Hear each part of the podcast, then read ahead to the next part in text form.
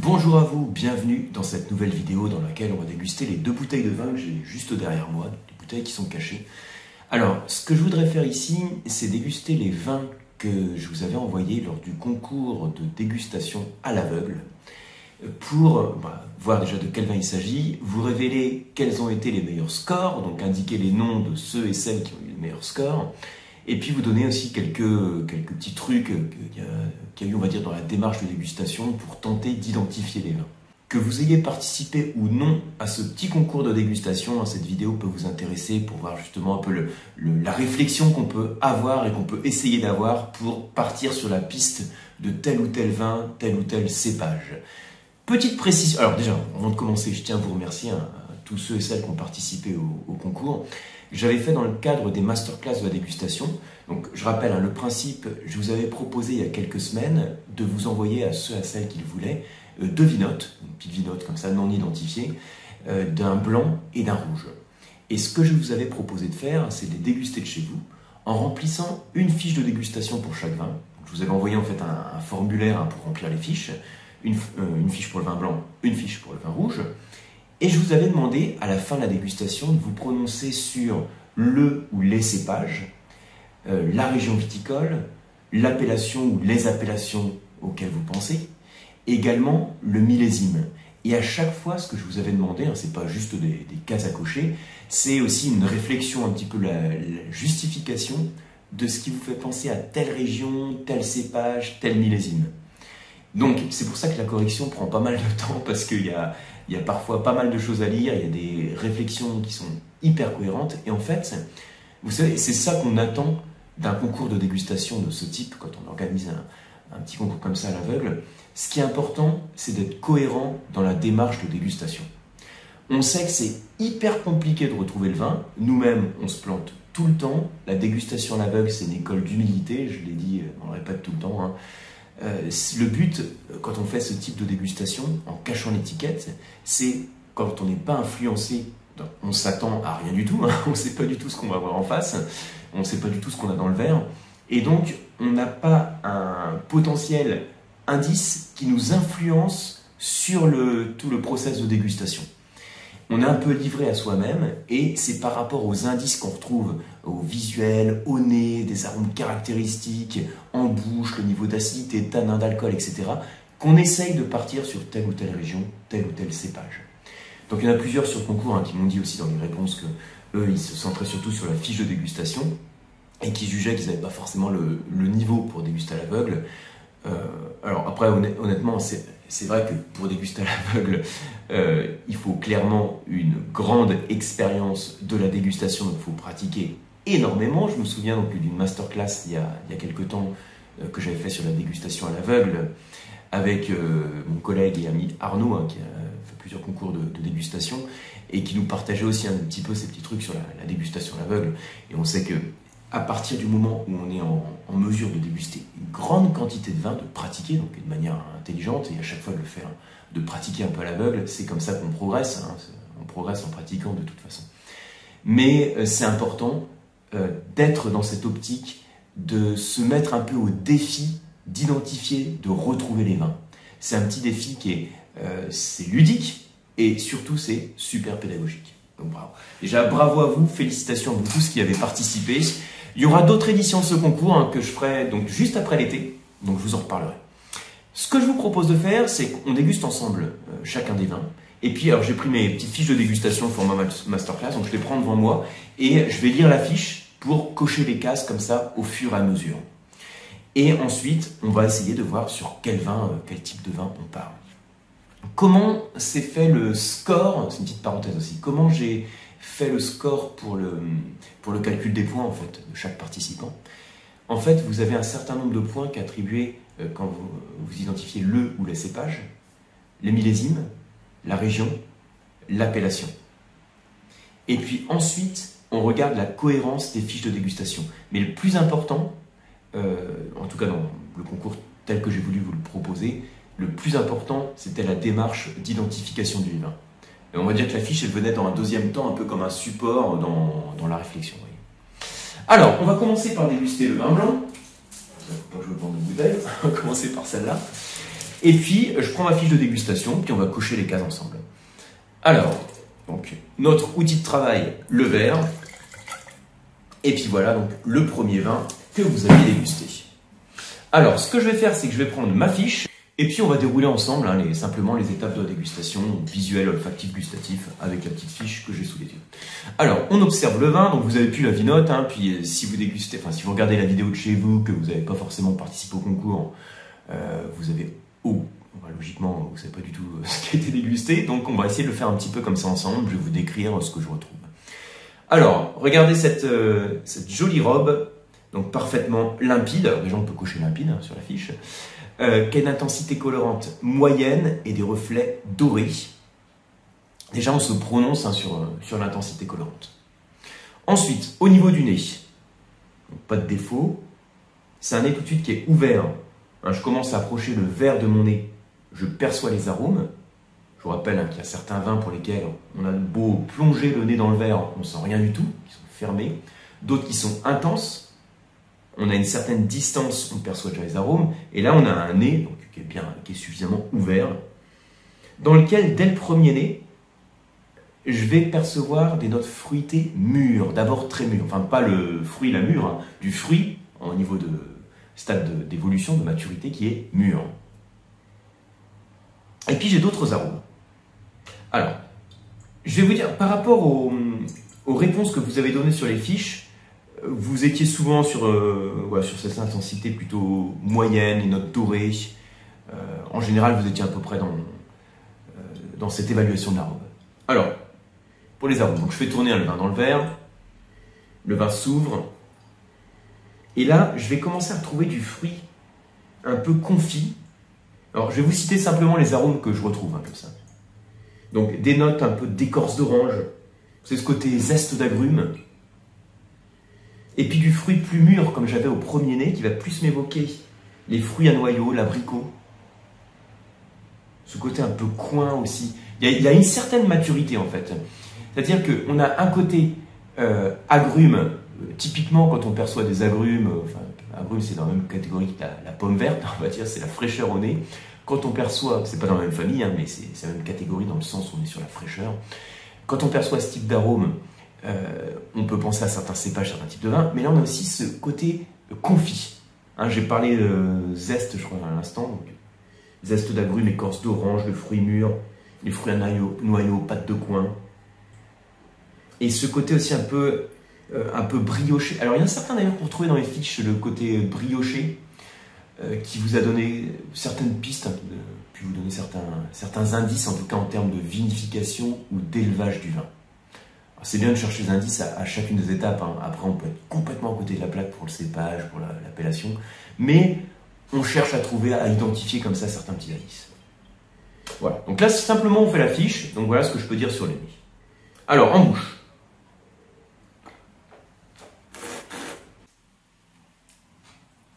Alors, je suis sur un vin qui est, alors, qui est sec, hein, et l'attaque, qui a une acidité qui est bien présente, et du gras, l'onctuosité apportée par l'alcool. Je reprends ma petite fiche de dégustation que j'ai sous les yeux. Je fais mon masterclass. Je mets sucre, je vais cocher sec, l'alcool moyen, acidité vive, elle est bien présente, hein, l'acidité. Et puis en arôme de bouche, je recoute, je je retrouve ce côté fruit très mûr et quelques notes aussi de fruits à noyer. Fruit à j'en ai parlé tout à l'heure, plus ce côté pêche tout à l'heure. Au nez, j'avais les notes euh, qui sont aussi dans la catégorie fruits, fruits à noyaux, hein, ce côté abricot, là j'ai ce côté pêche, euh, fruits assez mûrs, une belle onctuosité en bouche, même s'il y a la fraîcheur tout du long qui est là. Une fraîcheur qui va pas être aussi vive, on va dire, que sur un, jeune Sauvignon de la Loire, euh, un jeune Chenin hein, plein de tension, plein d'acidité, ou un, jeune Riesling d'Alsace par exemple, mais on a l'acidité qui est quand même bien présente. D'ailleurs, c'est une petite parenthèse que je vous fais, il y en a plusieurs qui ont retrouvé donc cette acidité, et qui ont euh, qualifié l'acidité d'élevée. Et en raisonnant de cette manière-là, qu'ils ont dit, bah, je pense à, au cépage dont je viens de vous parler, au chenin par exemple, euh, au sauvignon, au riesling, certains ont pensé au muscadet, parce qu'on retrouve quelques notes un petit peu, allez, vaguement briochées, que j'avais au nez tout à l'heure, que je vous ai décrit, et ce côté un peu pain, alors ça peut vous faire penser à la pâtisserie, hein, chacun a son référentiel, mais ça évoque un, un léger élevage sur lit. Donc sur les lits fines.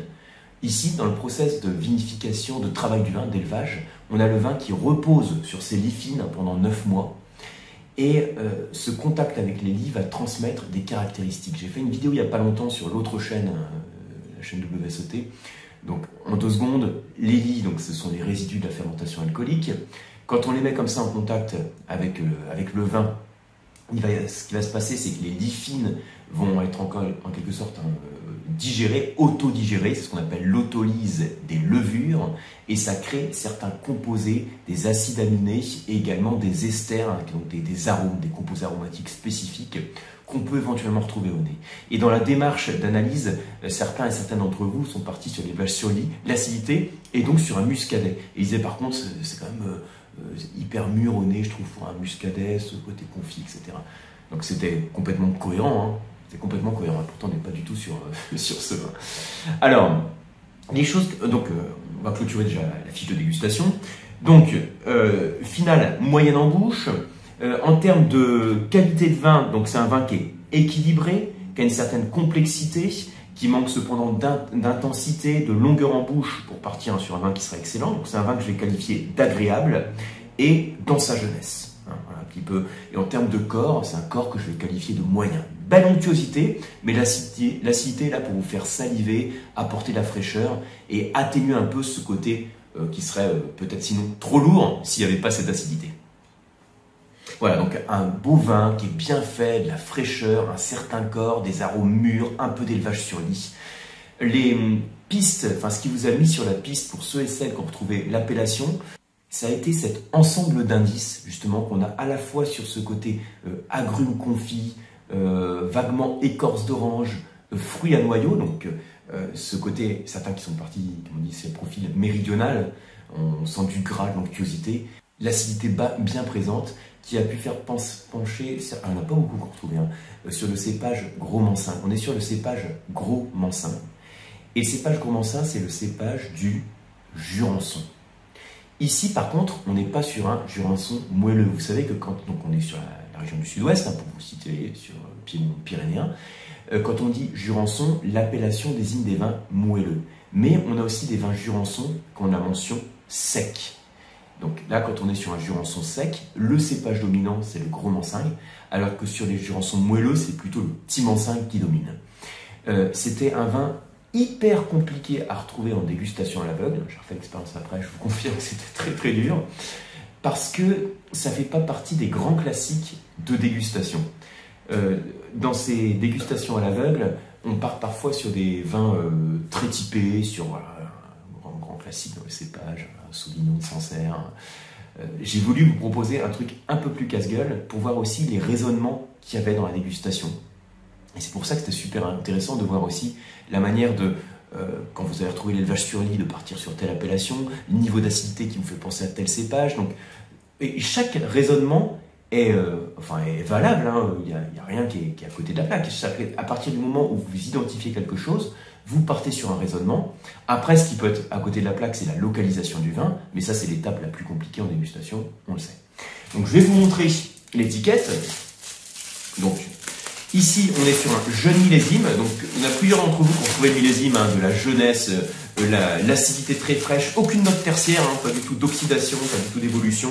On est sur un millésime 2019 et on est sur le domaine Bordenave la cuvée Les copains d'abord. Donc on est en sec, hein. il y en a un autre qui est Les copains d'abord qui est en jurançon classique, donc en moelleux. Et là c'est en sec. Donc beaucoup de fraîcheur, euh, plus hein, le, vin de copain, et qui peut finalement s'apprécier sur plein d'occasions. Hein. Euh, ça peut être sur l'apéro, sur des charcuteries, sur des, euh, sur des quiches, sur des omelettes, etc. On a suffisamment d'acidité, de, fraîcheur pour ce type d'accord. Alors j'enchaîne tout de suite sur le deuxième vin. On va faire comme ça les deux vins la suite. Je vais aller un petit peu plus vite peut-être sur le deuxième. Et après je vous donnerai tout de suite les réponses. Ceux qui vont bien retrouver les vins. Alors pour le deuxième vin, donc là on part sur du rouge. Et puis comme vous voyez, il y a quand même quelques points qui sont très caractéristiques sur ce vin. Je ne sais pas si vous voyez beaucoup à la caméra. Euh, alors, ce qu'on voit tout de suite, peut-être que vous le voyez quand même à la caméra, c'est que la robe, elle est bien foncée comme il faut. Hein. bien foncée comme il faut. Donc, si je prends ma fiche de dégustation, je penche le verre de vin, je le regarde du dessus. Moi, je le penche comme ça pour que vous voyez comment je le penche. Hein, en fait, je fais comme ça pour le voir du dessus. Et puis, je regarde la pointe du disque, je vois qu'il n'y a pas de dépôt, donc je coche que c'est une robe qui est limpide, mais j'ai franchement du mal à voir à travers, donc c'est une robe qui va être intense. Si vous avez couché soutenu, c'est complètement cohérent aussi. Ici, on n'est pas sur un examen WSOT, hein, c'est simplement voir la cohérence dans la fiche. Donc soutenu à intense. Disons que quand je la tiens comme ça, j'ai un peu de mal à voir mes doigts à travers. Voilà, l'idée. Ensuite, je penche mon verre de vin et je vois qu'il y a quelques reflets un peu grenat qui tirent sur le grenat. Quand ça tire sur le grenat, en, termes de code hein, d'évolution des couleurs, on a déjà une petite nuance d'oxydation qui vous met sur la piste d'un vin, on va dire, qui a quelques années de cave, un peu d'oxydation. C'est pas non plus du tuilé, hein, vois pas trop ici, mais bon. C'est pas non plus du tuilé, c'est pas du marron, hein, c'est pas orangé, ça n'a pas fait 40 ans de cave. Mais on voit que c'est un vin qui commence à avoir un petit peu d'évolution. Donc là, pour l'affiche, je cocherai limpide, intense, grenat. Je pourrais même dire aussi, ça c'est pas sur les, ça plus en autre observation, on va dire, sur l'affiche. Euh, la présence, je ne sais pas si vous les voyez, des gouttelettes qui se forment sur les parois du verre, ces gouttelettes qui se forment ici. Euh, donc ce sont des larmes. Alors les larmes, on n'en parle pas trop en pratique, hein, en dégustation. On en parle si si c'est hyper fluide ou hyper gras, on en parle. Et quand c'est quelque part entre les deux, en général, on n'en parle pas beaucoup. Mais là, c'est vrai que ça accroche, il y a des larmes, ça pleure. Quand ça pleure comme ça, quand il y a des larmes, c'est caractéristique du taux d'alcool. On s'attend à avoir un vin riche en alcool. Vous voyez, une robe foncée, riche en alcool. On va continuer la dégustation. Alors, au nez. Alors, c'est intense. Hein. Pas de défaut. C'est intense. Et je pars sur plusieurs gammes d'arômes. Alors, je vais commencer d'abord par le côté fruité, fruit noir. Puis derrière ce fruit noir, donc, qui m'évoque le cassis, mais la liqueur de cassis hein, pour le coup, vraiment euh, la, la, griotte aussi, hein, la, cerise un peu macérée à l'eau de vie, ça sent l'alcool en fait, hein, ce côté comme ça qui, chauffe le nez. On s'attend à avoir un, bon niveau d'alcool. Très fruité. Euh, cassis mûr, alors cassis j'ai déjà dit, cassis mûr. Ensuite je suis sur des notes épicées, côté de cannelle, de poivre, réglisse, un peu floral aussi, hein, ce côté un peu garrigue. Alors, c'est un nez qui vous a mis sur la piste pour certains et certaines d'entre vous d'un vin méditerranéen. Pourquoi? Parce qu'en fait, alors d'une part, je sais pas si vous voyez les larmes qui se forment, d'une part, euh, rien qu'aux premières étapes de la dégustation, hein, cette intensité colorante, ces larmes, ce nez un peu alcooleux, on s'attend quand même à avoir un bon niveau d'alcool dans ce vin, on part sur la piste d'un vin méditerranéen. Et effectivement, c'est un, raisonnement qui est, cohérent ici. Donc, vin avec une certaine complexité au nez, on va voir en bouche ce que ça donne.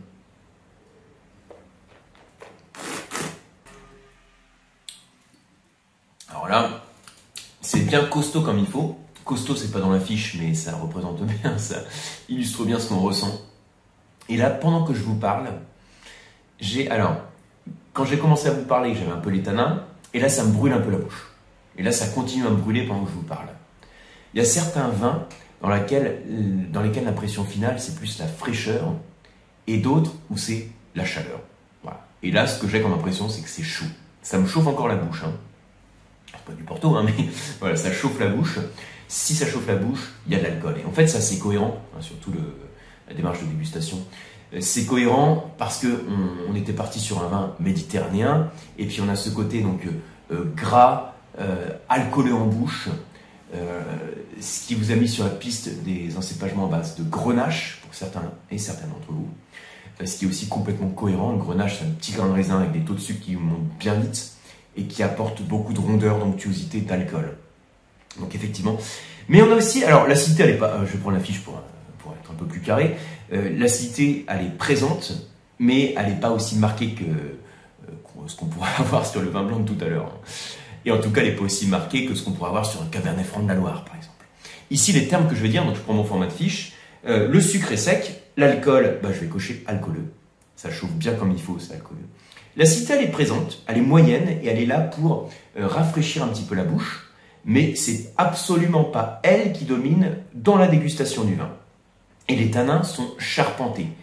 Si vous avez coché âpre, c'est, ça reste cohérent. Hein. Ce qui est important, c'est de se rendre compte que les tanins sont bien présents.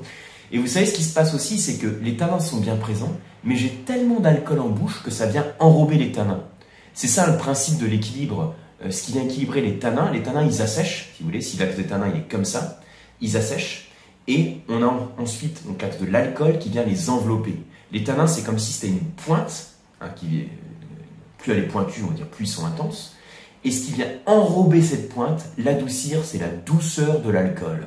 L'alcool va assouplir la perception des tanins, alors que l'acidité l'amplifie et contribue à l'austérité qu'on perçoit en bouche. Voilà l'idée.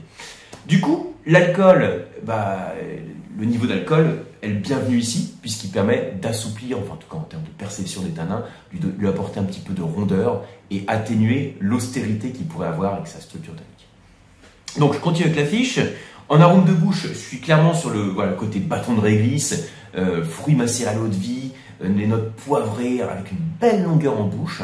Il y a non seulement, alors longueur en bouche c'est les arômes, c'est pas l'alcool, mais il y a l'alcool qui reste, mais aussi ce côté un bâton de réglisse poivré qui persiste en bouche. Donc en termes de finale, je vais qualifier finale non en bouche. Donc c'est équilibré, euh, c'est long, c'est intense, il y a de la complexité, c'est un vin qu'on pourrait qualifier d'excellent et qui est en cours d'épanouissement. Alors, il n'est pas à son apogée, hein, c'est un vin encore euh, ou en termes de tertiaire. Euh, tout à l'heure, quand on avait observé les nuances un peu grenade oxydation, on aurait pu s'attendre peut-être à avoir un vin qui soit un peu plus marqué par l'évolution, mais on se rend compte que c'est absolument pas le cas. Et là, dans la démarche d'analyse et de dégustation, la démarche que vous avez eue, donc général, en tout cas pour ceux et celles qui ont, à peu près retrouvé le vin, c'est partir sur le fait qu'il y avait le gras, l'onctuosité, l'alcool, le profil méditerranéen, le grenage qui est bien présent, et l'acidité, la fraîcheur, le côté floral un petit peu violette hein, de, la syrah. Donc effectivement, on a de la syrah dans l'encépagement. Et c'est un cépagement grenache syrah a pu vous faire penser à différents vins qui sont tous cohérents dans, la démarche. Que vous pensiez un vin de la vallée du Rhône méridional, un Châteauneuf du Pape, un, Gigondas, que vous pensiez à un vin du Languedoc ou un vin du Roussillon, ça reste cohérent. On est un petit peu dans cette approche. Maintenant, le fait d'avoir à la fois la rondeur, le fruit qui est présent, l'alcool qui est très marqué, vous a fait penser pour certains d'entre vous à la région du Roussillon. Et là, ça reste, on va dire, une démarche d'analyse euh, dans laquelle on peut déguster entre sommeliers et partir sur une autre appellation. C'est pour ça que je vous le présente un peu comme ça en vous montrant comment on peut arriver euh, à tirer certains indices, mais qu'il y a des réponses qui sont complètement cohérentes. Ici, on est sur un domaine que j'aime bien, on est sur le domaine Lafage, QV Fondation. Où est-ce qu'on se trouve? Donc ici, on est dans, les dans le Roussillon, hein, c'est un Côte du Roussillon village, et on est sur le millésime 2016. Alors, il y a pas mal d'alcool, hein, euh, sur celui-là, je pense... Euh, voilà, donc, je sais pas si vous voyez ici son truc, hein, sur l'étiquette, 15, 15 degrés d'alcool, on le retrouve bien en bouche. Après, c'est pas non plus un niveau d'alcool qui est, choquant. Et d'ailleurs, dans les fiches, il n'y a personne d'entre vous qui a dit c'est un vin déséquilibré, etc. C'est un vin, un niveau d'alcool qui est bien présent, qui chauffe la bouche. Mais le vin, on va dire, c'est sa personnalité, c'est son identité ici. On a un vin de caractère avec du corps. Le corps est puissant et la puissance est apportée par le niveau d'alcool et la structure tannique belle longueur en bouche, et finalement un très joli vin. D'ailleurs, vous avez été nombreux à apprécier les deux vins. Je n'ai pas choisi au hasard, je fais en sorte, de, choisir des vins qui pour que vous ayez aussi du plaisir à les déguster. Donc, à l'issue de cette, dégustation et avec plusieurs centaines de participants, il y a quelques noms qui sont sortis pour identifier les vins. Alors, il y en a certains qui ont cartonné au premier vin ou au deuxième vin, mais en fait, c'est comme un examen de dégustation. Hein, c'est les deux vins qu'il faut. On fait une moyenne des deux ensuite. Et donc, ça a permis de lister comme ça quelques noms que je vais vous mettre sous la vidéo. Alors, je vais vous les lire, je vais sur la fiche qui est là. Donc, je suis obligé de regarder à côté. Donc, le premier, c'est Jérôme Breton, qui a eu un maximum de points euh, sur les deux vins, sans retrouver complètement les, vins, hein, mais en ayant, en termes de région d'appellation de millésime de cépage, euh, un maximum de, points. Donc, bravo Jérôme. Ensuite, deuxième ex il y a Thibaut Scarpa et Jérôme Clapisson. bravo à vous. Ensuite, deux personnes qui sont troisième ex aequo, c'est Arthur Manigo et Maxime Mallard. Et quatrième, c'est Laure Gamin. Donc bravo à vous. Alors ensuite, il y a quelques noms avec des super scores aussi. Mais voilà, on est obligé de faire euh, un petit classement. Donc je dis un peu les noms. Il y a Louis Hidalgo-Bach, Eric Médrinal, Simon Hardy, Colivini Guyot, Nicolas Paeva. Donc voilà quelques noms. Puis après, il y a d'autres aussi hein, avec des très bonnes fiches et des raisonnements cohérents. Mais voilà, on est obligé de faire une, une évaluation et de faire un score.